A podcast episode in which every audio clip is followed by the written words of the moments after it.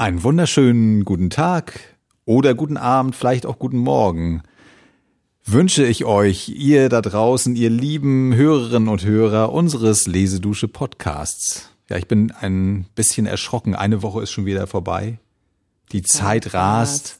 Ulrike, wie ihr richtig ja, gehört aber habt, wieder ist, ein Gedanke äh, ne? so ist es. gemeinsam ausgesprochen. Wir sitzen zu zweit heute hier und ja, und haben etwas ausgewählt, womit man die Zeit so wunderbar anhalten kann. Genau. Festhalten und ja. so ist es. Und zur Einstimmung haben wir äh, diesmal äh, den Quelltext, wie wir das immer so schön nennen. Also das Intro besteht aus vier Elementen und das Ganze ist vom Autor selbst als, das kann ich schon mal sagen. Wir sagen noch nicht von wem, aber von, das wird ja gleich zu hören sein. wird ja offenbar. Der Autor selbst hat es das Märchen seines Lebens genannt äh, und es ist, wir haben es deswegen ausgesucht, weil es so ganz, ganz märchenähnlich wirklich äh, einen Einblick gibt in dieses unerwartet erfüllte Leben.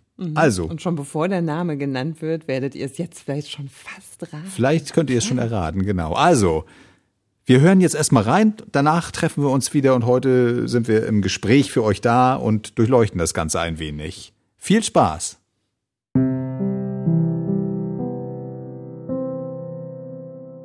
Im Jahre 1805 lebte in der Stadt Odense auf der dänischen Insel Fyn in einer kleinen ärmlichen Stube ein jüngst vermähltes Pärchen, welches sich unendlich lieb hatte. Es war ein junger Schuhmacher und dessen Frau. Er, kaum 22 Jahre, ein wunderbar begabter Mensch und eine echt poetische Natur, sie, einige Jahre älter, ohne Kenntnis von Welt und Leben, aber mit reichem Herzen. Der Mann war kürzlich Meister geworden und hatte seine Werkstatt und sein Ehebett selbst zusammengezimmert. Zum letzteren hatte er das hölzerne Gestell verwendet, welches kurz vorher den Sarg eines verstorbenen Grafen Trampe im Paradebette getragen hatte. Die schwarzen Tuchleisten, die an der Bettstelle sitzen geblieben, erinnerten noch daran. Anstatt der gräflichen Leiche, umgeben von Flor und Kandelabern, lag hier am 2. April 1805 ein lebendes, weinendes Kind, nämlich ich, Hans Christian Andersen.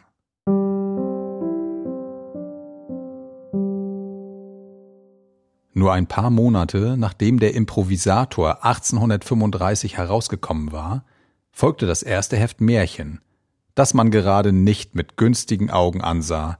Ja, man beklagte, wie gesagt sogar, dass ein Schriftsteller, der kürzlich einen Schritt zum Bessern mit dem Improvisator gemacht hatte und mit etwas so Kindlichem wie diese Märchen hervortrete. Hier, wo ich vielleicht am meisten Lob und Ermunterung verdiente, indem meine Produktivität in einer neuen Richtung sich Bahn brach, erhielt ich nur Tadel. Mehrere meiner Freunde, auf deren Urteil ich Gewicht legte, rieten mir gänzlich ab, noch mehrere Märchen zu schreiben. Man sagte allgemein, dass ich hierzu kein Talent habe und dass es für unsere Zeit gar nicht passend sei, meinte ein anderer.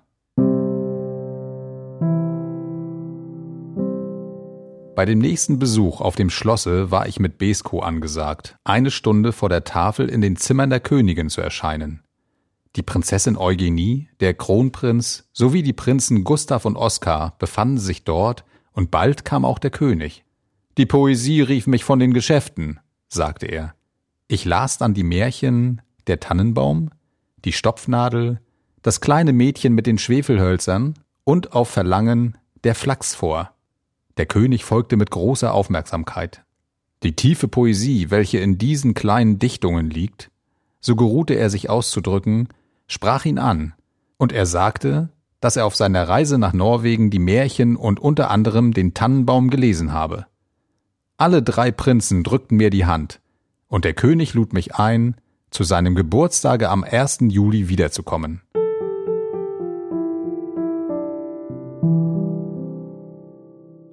Mein Leben ist ein schönes Märchen, so reich, so überaus glücklich. Wäre mir, als ich ein Knabe noch, arm und allein in die Welt hinausging, eine mächtige Fee begegnet und hätte sie mir gesagt, wähle deine Bahn und dein Ziel, und je nach deiner geistigen Entwicklung und wie es vernünftigerweise in dieser Welt zugehen muss, will ich dich schützen und führen. Mein Geschick hätte nicht glücklicher, klüger und besser geleitet werden können, als dies geschehen ist. Die Geschichte meines Lebens wird der Welt das Nämliche sagen, was sie mir sagt. Es gibt einen liebevollen Gott, der alles zum Besten führt.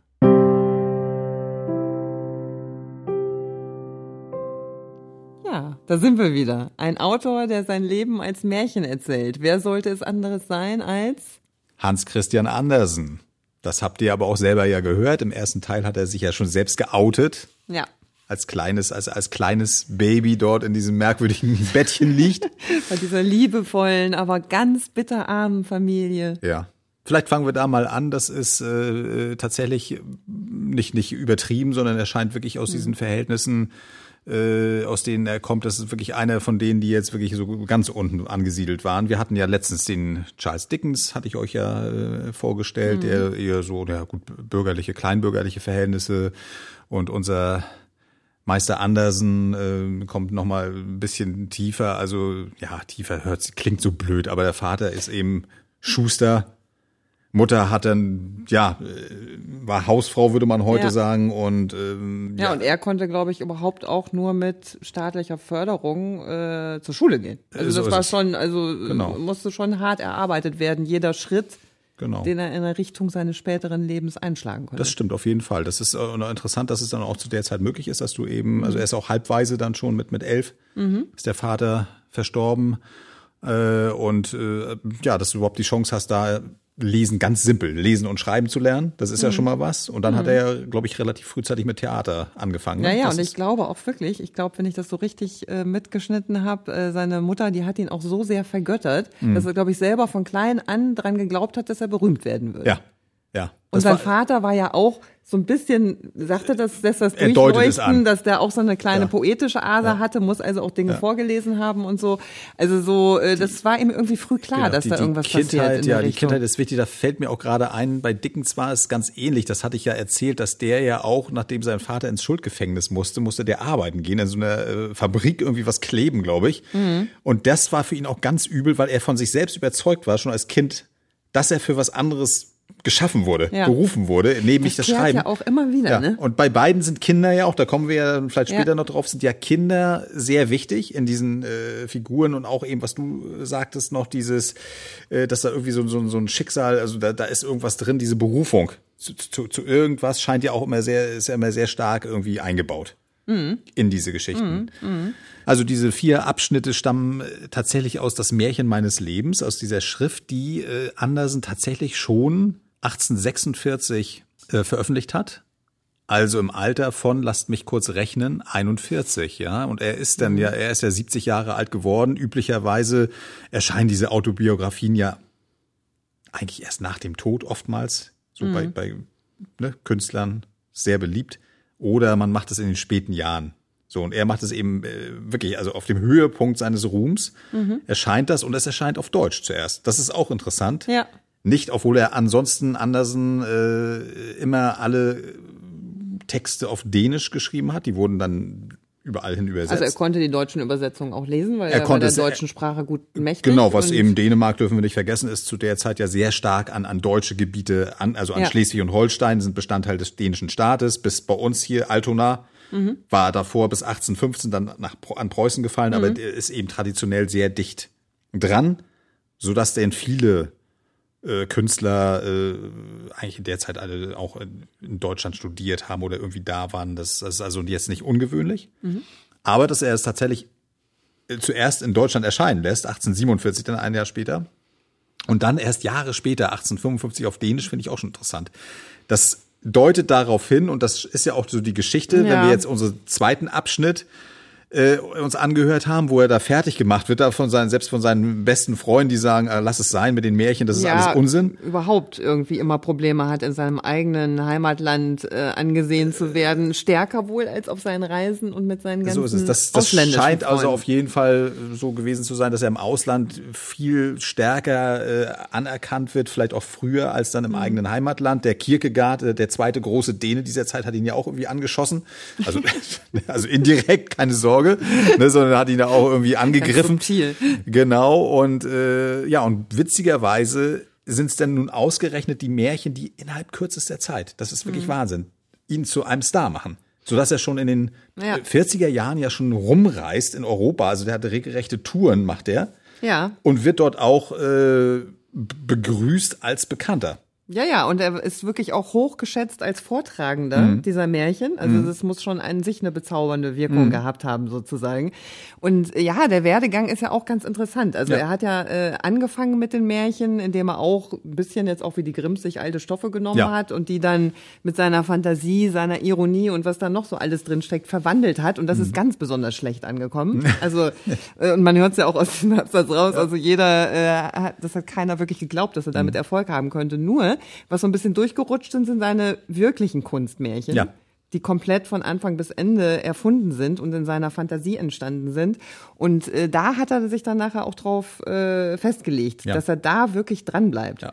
Weil die hatten für alle nun wirklich diesen Zauber einerseits der, der neuen Geschichte, aber doch des Altbekannten. Weil mhm. ich glaube, dass das irgendwie seine Kunst war, zu sagen, ich lasse sie auf dem im Volkstümlichen verhaftet, von der Grundidee her, mhm. die Geschichten, mhm. aber gebe ihnen doch diese etwas, ja, man könnte auch fast sagen, manchmal ist das eine Art modische Art von Fantasie und Zauberei, mhm. die da stattfindet. Ja, ja, also ich habe da selber auch gestaunt, als ich mir das angeguckt habe. Also 1835, das sind ja, er veröffentlicht das so in, in, in Heften, also es ist eigentlich ein, ein Sammelwerk, was dann einfach immer wieder in Abständen äh, erweitert wird. Mhm. Und schon im ersten Heft, was da erschienen, ja, da ist dann schon sowas drin wie äh, das Feuerzeug, der kleine Klaus und der große Klaus, mhm. die Prinzessin auf der Erbse. Mhm. Ne? Also da sind äh, schon wahnsinnig, Däumelinchen kommt dann auch noch äh, im mhm. zweiten Heft. Da habe ich auch so überlegt, dann, äh, äh, ja, dass das, äh, also ich habe die auch alle gelesen äh, als Kind und auch gerne gelesen, aber mir ist äh, einfach der Bezug verloren gegangen, dass das jetzt anders ist. Das ja, übrigens ja, weil sie ja auch noch wahrscheinlich recht nah dran sind. Aber im Grunde ist es nachher ja. auch noch so. Die Stoffe sind ja doch sehr, ja. äh, also äh, sind ja doch auch vergleichbar mit Märchen, ja. die aus dem Grimmschen Schatz ne, sind vergleichbar. aber andere sind dann wieder, das stimmt. Aber andere sind dann wieder ganz, das stimmt schon, das also ist schon richtig. Aber so die Seejungfrau zum Beispiel, nehmen wir mal die, die das hat dann wieder was das Besonderes. Das ist auch sein ne? Durchbruch gewesen. Und da gibt's auch wirklich gar keine, also das ist wirklich seine seine Erfindung auch im eigentlichen Sinne gewesen. Und ich glaube, das sind auch wirklich die, also ich muss sagen, als Kind, das mhm. sind die Märchen, insbesondere mhm. die Seejungfrau oder Meerjungfrau, mhm. ist Seejungfrau. genau, äh, ja, bei ihm Seejungfrau, genau. Ja. Äh, ist, ist genau das Märchen, was mir mein liebstes Kindermärchen war. Ja. Und ich muss sagen, dass, weil das wirklich außerhalb ja. allem war, was, was so erzählt wurde. Ich fand auch die, die, die Schneekönigin, das fand ich auch sehr, sehr spannend, muss ich sagen. Das, also, mhm. das, auch, das mochte ich auch gerne, auf jeden mhm. Fall. Die Schneekönigin ist auch irgendwie so, so wahnsinnig, also auch so, ja, weil das auch im Norden spielt, das ist mhm. auch so was Besonderes. Das würdest du bei Grimm jetzt nicht finden. Das ist also mhm. dieses, diese, überhaupt dieses, diese Natur dieses ja. Frostige, diese, diese Idee, dass da irgendwie dieses Reich ist und dann auch mit diesem Eissplitter und sowas alles. Und er schon, schreibt natürlich auch, ja. also wenn man jetzt gerade mal die kleine Seejungfrau zum Beispiel nimmt, die haben wir ja auch äh, letztes Jahr in genau, der Lesedusche. Genau. Also die, dass die ist auch wirklich poetisch geschrieben. Also ja. diese ganzen Landschaften, die werden wirklich traumhaft beschrieben. Also das ist schon an sich dann der Traum, in dem man einsinken kann. Ne? Ja. ja, und dann ist er alt tatsächlich schließt Freundschaften mit, mit, mit, mit anderen Dichtergrößen, zum Beispiel, weil wir nun gerade Charles Dickens hatte, auch mit dem äh, ja. führt er einen, einen intensiven Briefwechsel. Er besucht ihn dann sogar, kann wohnt mhm. bei ihm eine mhm. Zeit lang. Ja. Äh, ja, und dann ist er so bekannt, dass jetzt die dritte äh, Station, die wir eben hatten in unserem Quellenteil, das ist dann äh, schon im Jahr 1849 sind wir da schon. Also 1848 ist jetzt zum Beispiel ist wieder eine neue Lieferung erschienen. Da war auch das Mädchen mit den Schwefelhölzern 1848 mhm. erschienen. So, und dann ist er wirklich, das ist ja wirklich unvorstellbar für so ein Kind gewesen, sicherlich, wie er, dass er auf einmal dann dahin geht an den Hof des schwedischen Königs äh, und, und ist da eigentlich so der kleine, selber ist er der König, weil er denen vorliest, nicht ja. nur der, also nicht nur den Kindern, sondern auch den, äh, dem König selbst und der äh, äh, Königin. Äh, und dann äh, die so, so bezaubert, dass die auch schon sich so äh, quasi schon genötigt fühlen, ihm auch zu sagen, Mensch, wir haben das auch schon gelesen, also der König ja, ne? Und dass er dann äh, zur Geburtstagsfeier ja. eingeladen wird und da, also das ist ja schon, also überhaupt schon diese, diese intime ja. Atmosphäre, die sich da drin widerspiegelt. Deswegen äh, wollte ich das auch mit drin haben. Mhm. Das ist ja das, also eigentlich, äh, selbst wenn die Standesgrenzen, das war sicherlich dort nicht so, jetzt so, so ein Riesenabstand wie, nehmen wir jetzt mal Frankreich oder sowas, ne, im 18. Jahrhundert oder jetzt auch äh, viktorianische Zeit. Aber es natürlich gab es auch, sind das trotzdem große Unterschiede ja, es gewesen. muss ja auch erstmal dazu kommen, ne? Ja, also dass A, du da es hinkommst. dazu kommen, dass du da hinkommst, dann, dass du das auch ganz selbstverständlich machst oder Ja. fast so sitzt. Gut, ich meine, er beschreibt es natürlich auch in seinen Lebenserinnerungen, aber Ja. trotzdem da erstmal Ja. sitzt wie der gute Freund des Hauses. ja. Äh, das ist ja schon ein bisschen unglaublich. Also es, er schwankt ich. Hm. ja auch immer zu diesen, ich habe, ich glaube auch, das war so ein Gesamtkunstwerk aus ihm und seinen Märchen, weil wenn man ihn so sieht auf diesen Bildern, Hm, diese die ganz schmale, sehr lange, große, feine Herr. Ja, ja, ja, ja. Und äh, Er ist eine sehr elegante- zurückhaltend. ja. Äh, ich habe ihn so gefühlt. Ne? Ja. Das, ist jetzt, das ist wirklich meine Erfindung, als so eine zurückhaltende Erscheinung, äh, ja, die dann aber aufblüht in diesem Vortrag und fast schon wie aus einer anderen Welt äh, gefallen Also er muss, erscheint. er muss ja die Leute irgendwie verzaubert haben, denn man, man, es gibt ja auch mehrere Abbildungen, wo er auch immer mal wieder sich auch da, äh, ne, es gibt ja auch Fotografien schon in der Zeit von ihm. Also er ist ja irgendwie eine elegante Erscheinung, einnehmende Art sicherlich, wird sicherlich auch durch den Vortrag, das äh, wird ja eher angenehm gewesen sein, wenn er da so äh, irgendwie überall so positiv wahrgenommen Ja. wird. Und ähm, ja, also das äh, muss auch mit der Persönlichkeit selbst zu tun. Er hatte selbst ja nie Familie. Ist ja auch interessant, dass Ja. so jemand da so einen Anklang findet und auch bei Kindern da ist zum Vorlesen, bei Familien zum Ja. Vorlesen, äh, obwohl er selbst gar nicht hat. Also ist er dann doch so eine, hat er ja so eine Warmherzigkeit oder Ausstrahlungskraft gehabt, dass das Ja. irgendwie äh, für, für die eine, eine große Freude war, für das ja, Publikum. Und vor allen Dingen, ich glaube, das ist auch ein Aspekt, und der wird auch in seiner Biografie erwähnt, Mhm. äh, da, äh, dass er quasi die, die Welt mit den Augen eines Kindes Mhm. saß. Und das war seine Lieblingsperspektive. Also er hat gerne aus einer, jetzt sagen wir auch mal kleinen Perspektive, weil ein Kind sieht die Welt ja Mhm. Klar. schon mit völlig anderen Natürlich. Augen, äh, hat er seine Texte geschrieben. Und das macht sie dann auch gleich wieder ganz besonders, weil Ja. Mhm. da ganz viel entfällt an, an Wertung und so. Er hat ja trotzdem auch seine Ironie, jetzt irgendwie den äh, Königreichen, alles, was da so reinkam, war auch sehr humorig, Mhm. vieles, was er geschrieben hat. Aber ich glaube, das Entscheidende war die Sicht des Kindes. Mhm. Und ich glaube, die hatte er auch intus. Also das war, er Mhm. war ein kindlicher Typ. Das, das, das Zeit seines sicherlich so, Lebens. weil diese Fantasie musst du dir ja auch, äh, wenn er schreibt ja wirklich immer weiter. Also es sind am Ende des Tages habe ich es nachgelesen, natürlich wie in meiner Lieblingsreihe den äh, Rowold Bildmonographien, ja. Also da ist auch, ein, das war damals übrigens schon der fünfte Band dieser Reihe, also ganz am Anfang. Da sieht man schon, dass er auch von Ja. äh, sehr hoch eingeschätzt wurde, offensichtlich auch von den Herausgebern dieser Reihe, damals Kurt Kusenberg, ne, der das gemacht hat. Ja, ja, ja. Äh, also das ist schon interessant und 150, mehr als 150 Märchen sind das am Ende, die er da produziert hat und die werden wirklich in, also die haben ihm auch, ne, der Verlag hat ihm da auch das äh, eine Freude gemacht. Ich weiß gar nicht zu seinem, wann das war genau, ich habe es vergessen, muss ich sagen, aber da ist es schon in über 20 Sprachen übersetzt gewesen. Also der ist wirklich damals schon ein, ein Weltstar, kann man Ja. wirklich sagen, weil er in allen Ländern Egal ob russisch oder, oder, oder chinesisch, weiß ich jetzt nicht, aber es ist äh, Europa auf jeden Fall überall äh, komplett Ja. Vorgelesen wird, auch oder gelesen ja. und vorgelesen wird. Und das ist schon, schon beeindruckend. Also insofern äh, eine ganz spannende Geschichte und dadurch wundert es einen auch nicht, dass er dann selber das auch als, als Märchen, tatsächlich sein Leben Als Märchen betrachtet als. Märchen betrachtet. Das ist, weil es völlig unwahrscheinlich war am Anfang, als er an die Welt hineinkam. Völlig unwahrscheinlich, dass es äh, in diese Richtung geht. Ne? Und äh, insofern runde Sache. Und da sind wir, denke ich, auch schon am Ende. Und wir haben für euch das Mädchen mit den Schwefelhölzern vorbereitet. Komplett, weil es so schön in die Jahreszeit jetzt passt. Das spielt ja so zum Jahresende, Jahresübergang Silvester. Dachten wir euch, äh, dachten wir uns, das schenken wir euch einfach Genau. und wünschen viel Spaß beim Zuhören. Gibt es nochmal zum Hören und ja, die kleine Seejungfrau auch in der Die Lesedusche. gibt es auch Für schon. die, diejenigen, die das auch da auch nochmal reinlauschen möchten. Ja. Und ja, Und wir wünschen auf jeden Fall schon mal, es ist ja jetzt bald, ein wunderschönes Weihnachtsfest. Auf jeden Fall, genau. guten- Stehen wir kurz davor Ja. mit der Lektüre schöner Weihnachtsmärchen oder wird ja dann auch mal ganz gerne das ein Genau. oder andere im Fernsehen betrachtet. Lasst- Gerade die kleinen Kinder, die dann warten So auf das es. Christkind. Genießt es, lasst es euch schmecken, sowohl die geistige Kost, zum Beispiel Klassiker, als auch natürlich das gute Essen, gutes Trinken und entspannt schön. Und ja, da wünschen wir euch auf jeden Fall ein wunderbares Fest und, wir hören uns in Kürze. Dann, genau. Wieder sind wir wieder da. Und danke für eure Treue. Es wird immer mehr, wir sind begeistert, Ja. freuen uns sehr, dass Ihr ihr, habt uns Spaß, ihr habt Spaß. gut so wird findet. doch, so wird doch ein Schuh draus. Ja. Also, vielen Dank und bis bald. Danke, bis bald. Tschüss. Tschüss.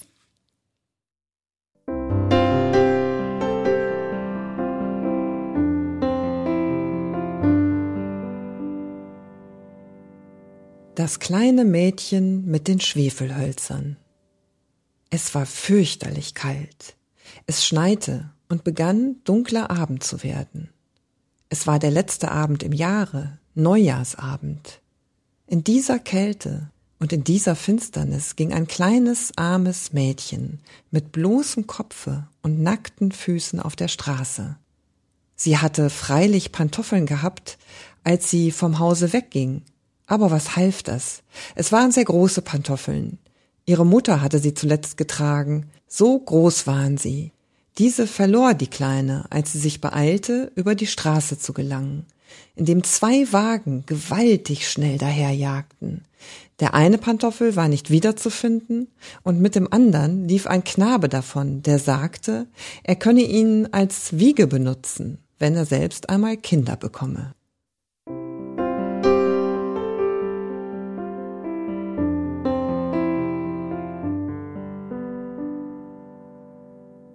Da ging nun das arme Mädchen auf den bloßen kleinen Füßen, die ganz rot und blau vor Kälte waren. In einer alten Schürze hielt sie eine Menge Schwefelhölzer und ein Bund trug sie in der Hand. Niemand hatte ihr während des ganzen Tages etwas abgekauft. Niemand hatte ihr auch nur einen Dreier geschenkt. Hungrig und halb erfroren schlich sie einher und sah sehr gedrückt aus, die arme Kleine.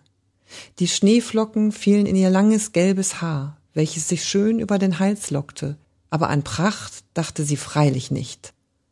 In einem Winkel zwischen zwei Häusern, das eine sprang etwas weiter in die Straße vor als das andere, da setzte sie sich und kauerte sich zusammen. Die kleinen Füße hatte sie fest angezogen, aber es fror sie noch mehr. Und sie wagte nicht nach Hause zu gehen, denn sie hatte ja keine Schwefelhölzer verkauft, nicht einen einzigen Dreier erhalten. Ihr Vater würde sie schlagen, und kalt war es daheim auch. Sie hatten nur das Dach gerade über sich und da pfiff der Wind herein, obgleich Stroh und Lappen zwischen die größten Spalten gestopft waren. Ihre kleinen Hände waren vor Kälte fast ganz erstarrt.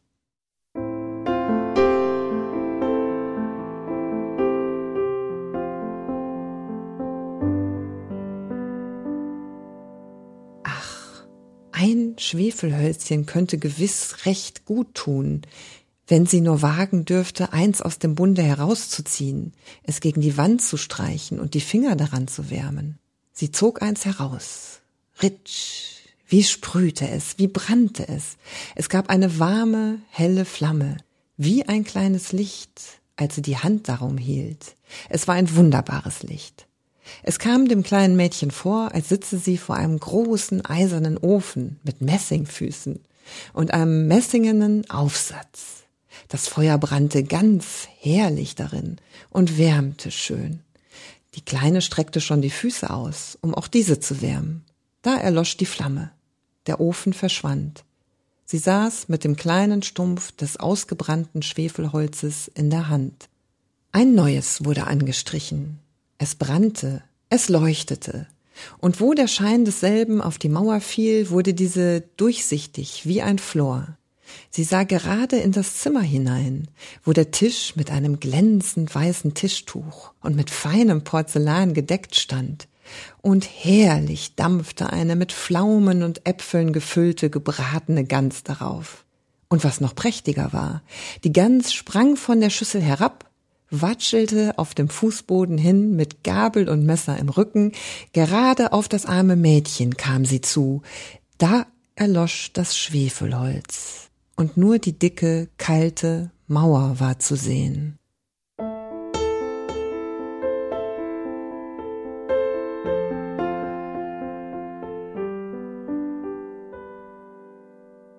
Sie zündete ein neues an. Da saß sie unter dem schönsten Weihnachtsbaume. Der war noch größer und aufgeputzter als der, welchen sie zu Weihnachten durch die Glastüre beim reichen Kaufmanne erblickt hatte.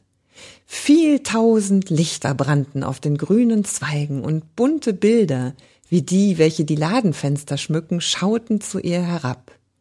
Die Kleine streckte die beiden Hände in die Höhe, da erlosch das Schwefelholz. Die vielen Weihnachtslichter stiegen höher und immer höher. Nun sah sie, dass es die klaren Sterne am Himmel waren. Einer davon fiel herab und machte einen langen Feuerstreifen am Himmel.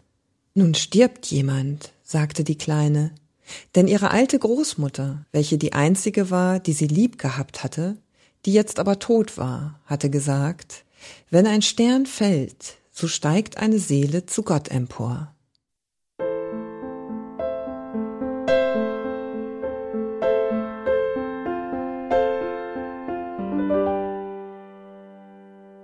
Sie strich wieder ein Schwefelholz gegen die Mauer. Es leuchtete ringsumher, und im Glanze desselben stand die alte Großmutter, glänzend, mild und lieblich da. Großmutter, rief die Kleine, oh, nimm mich mit. Ich weiß, dass du auch gehst, wenn das Schwefelholz ausgeht. Gleich wie der warme Ofen, der schöne Gänsebraten und der große herrliche Weihnachtsbaum. Sie strich eiligst den ganzen Rest der Schwefelhölzer, welche noch im Bunde waren.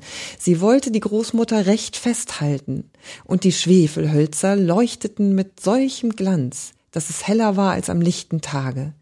Die Großmutter war nie so schön, so groß gewesen.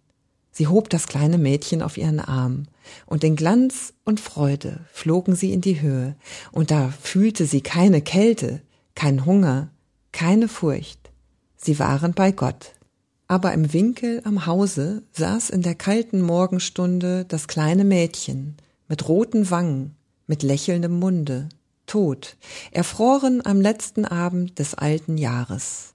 Der Neujahrsmorgen ging über die kleine Leiche auf, welche mit Schwefelhölzern dasaß, wovon ein Bund fast verbrannt war. Sie hat sich wärmen wollen, sagte man. Niemand wusste, was sie Schönes erblickt hatte in welchem Glanze sie mit der alten Großmutter zur Neujahrsfreude eingegangen war.